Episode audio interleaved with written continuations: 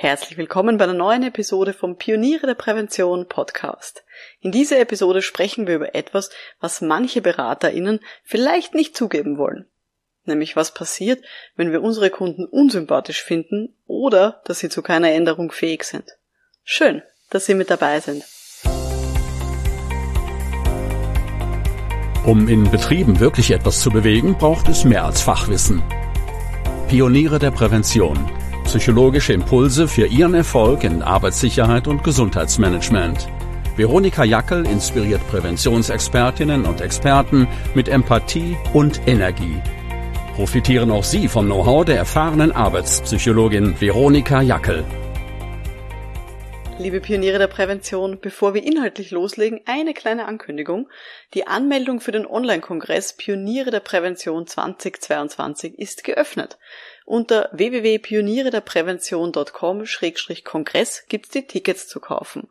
Und zwar läuft der Kongress von 29. bis 31. August 2022. Es wird ganz viele tolle Vorträge geben und auch Live-Workshops.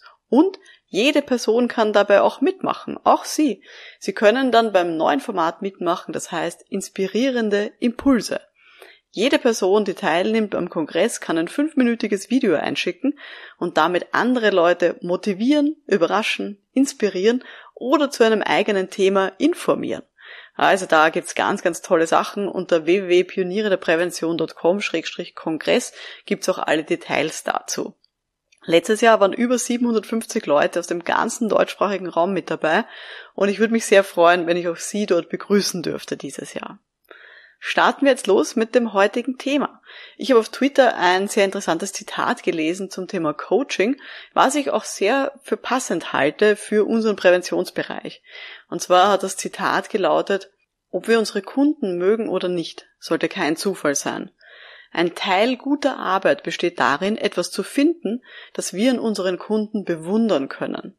Das ist eine Disziplin. Wenn wir das nicht können, sind wir vielleicht nicht die besten Coaches für die Person. Zitat Ende. Was sagen Sie zu diesem Zitat im Rahmen Ihrer Präventionsarbeit? Mögen Sie die Leute, mit denen oder für die Sie arbeiten? Wirklich alle? Bewundern Sie diese Leute vielleicht sogar? Vielleicht klingt das jetzt für manche, die dazuhören, ein bisschen arg und ein bisschen übertrieben. Aber es ist ja unser Job, dass wir bei unseren Kundinnen und Kunden und bei deren Beschäftigten das Beste rausholen. Und dass wir alle Voraussetzungen unterstützen, dass sie sich entwickeln hin zu einem sicheren und gesunden Arbeitsalltag, oder? Und dazu gehört es halt auch, dass wir ganz fest daran glauben, dass die das schaffen können. Dass es vielleicht harte Arbeit ist, aber dass es möglich ist. Weil, wenn wir nicht an eine positive Veränderung glauben, warum sollten das die anderen tun? Die haben ja noch viel weniger Erfahrung in diesem Bereich als wir. Diese innere Einstellung ist aber nicht immer einfach. Und ich kenne das von mir selber. Ganz ehrlich, ich habe auch schon Führungskräfte kennengelernt, pff, bei denen ist mir ziemlich schwer gefallen zu glauben, dass die wertschätzend und gesundheitsförderlich sein können. Wo ich mir gedacht habe, oh mein Gott, mit denen will ich nicht zusammenarbeiten. Das Problem ist aber, wenn ich das nicht glaube, dass sie das können. Oder schlimmer noch, wenn ich die Person vielleicht sogar unsympathisch finde. Dann werde ich auch nicht mein Bestes geben dann werde ich nicht alles geben, dann werde ich nicht die richtigen Fragen stellen, ich werde meine Dienstleistung vielleicht sehr professionell abspulen, aber es wird sich vielleicht eher so anhören wie so eine Aufzeichnung, die man halt schon hundertmal vorgespielt hat. Ich werde dann wahrscheinlich nicht so gut zuhören und deswegen werde ich nicht so viel bewirken, wie ich könnte. Mir selber ist das bei meiner eigenen Coaching-Ausbildung so richtig klar geworden.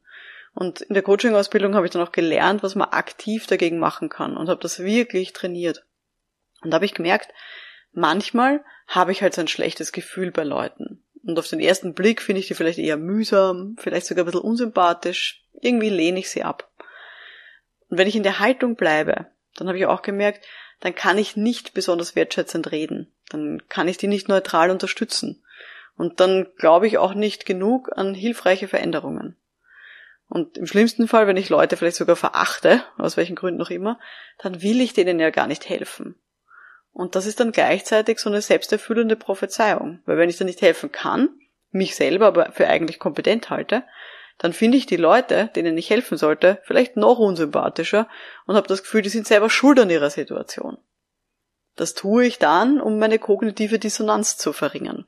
Darüber haben wir in der letzten Podcast-Episode, in der Episode Nummer 82 gesprochen. Also, wenn ich jemanden auf den ersten Blick eher unsympathisch finde, dann ist es trotzdem, nein, gerade dann ist es wirklich wichtig, dass ich einzelne Aspekte finde, die ich mag, die ich vielleicht sogar bewundere an dieser Person. Und ja, das kann manchmal harte Arbeit sein, das zu finden. Aber wenn ich insgeheim nicht davon überzeugt bin, dass die Kunden wirklich was ändern können oder dass sie was ändern werden, dann werde ich wahrscheinlich weniger Vorschläge machen, ich werde schneller aufgeben, wenn es nicht so läuft, wie ich es gern hätte. Und ich werde mir dann auch schneller denken, oh, das habe ich immer schon gewusst, die wollen ja eh nichts machen. Überlegen Sie mal selber bei sich. Sind Sie wirklich davon überzeugt, dass jeder Unfall und jeder Krankenstand vermeidbar ist? Oder glauben Sie daran, dass manche Menschen halt einfach tollpatschig sind? Oder wie man in Österreich so schön sagt, botschert. Dass die halt botschert sind. Dass die zu Unfällen neigen. Oder dass sie sich selber den Stress eigentlich nur einreden. Mich erinnert die ganze Geschichte ein bisschen an die Führungstheorie X und Y. Ich weiß nicht, ob Sie die kennen. Und zwar der Psychologe Douglas McGregor. Der ist vom MIT gewesen, vom Massachusetts Institute of Technology, wie es so schon heißt.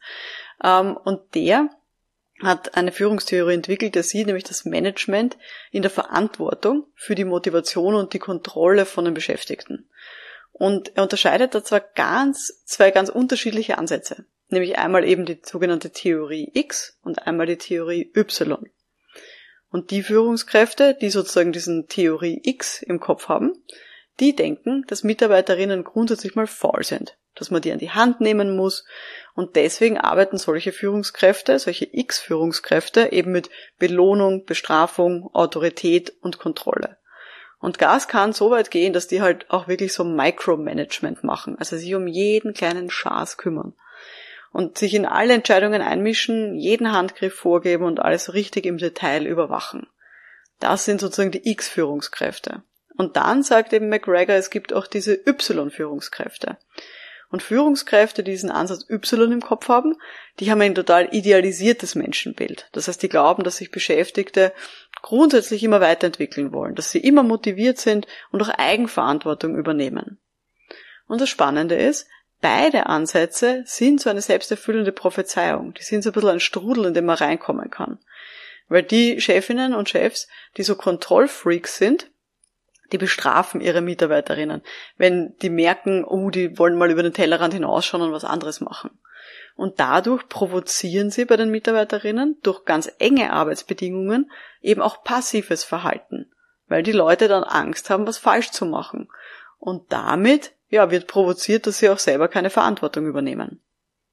Auf der anderen Seite, die Y-Führungskräfte, das sind diejenigen, die eben an die Leistungsbereitschaft von Menschen glauben die geben tendenziell ihrem Team, ihren Leuten auch mehr Handlungsspielraum. Und dieser Handlungsspielraum, dieser Freiraum, der entzeugt eben auch Engagement und kreative Ideen und die Beschäftigten wollen sich dann auch einbringen, weil, die Vorges weil sie halt merken, dass die Vorgesetzten das eben auch befürworten. Und auch das ist dann tatsächlich so eine selbsterfüllende Prophezeiung. Und ich sag, das ist bei uns Beraterinnen und Beratern ähnlich. Wenn wir nicht daran glauben, dass unsere Kundinnen etwas verändern können, oder wenn wir so eine negative Einstellung denen gegenüber haben, dann werden sich diese Kundinnen und Kunden auch nicht in diese Richtung entwickeln. Die werden nicht dem Ziel näher kommen. Oder sie werden zumindest nicht so weit kommen, wie das grundsätzlich möglich wäre. Das heißt natürlich jetzt nicht, dass wir bei unseren Beratungen uns verhalten sollten wie so, war nicht, wild gewordene Fitnesstrainer, die die Leute mal anschauen und sagen, ja, du schaffst das, uhu, ich glaube an dich. Aber wir sollten halt schon an unsere Kundinnen und Kunden glauben. Wir sollten an die Leute glauben. Wir sollten sie zumindest in Teilaspekten alle sympathisch finden und da was haben, was wir mögen an ihnen und sie dadurch besser unterstützen. Deswegen Aufgabe der Woche jetzt für Sie. Denken Sie mal an die schwierigste Person, mit der Sie bislang zusammenarbeiten mussten. Irgendwer, der so richtig faul war, nervig, unbelehrbar. Sie haben sich jetzt schon irgendwen im Kopf. Was schätzen Sie denn an diesem Menschen? Was bewundern Sie vielleicht sogar an ihm oder an ihr? Was hat er oder sie gut gemacht in der Vergangenheit?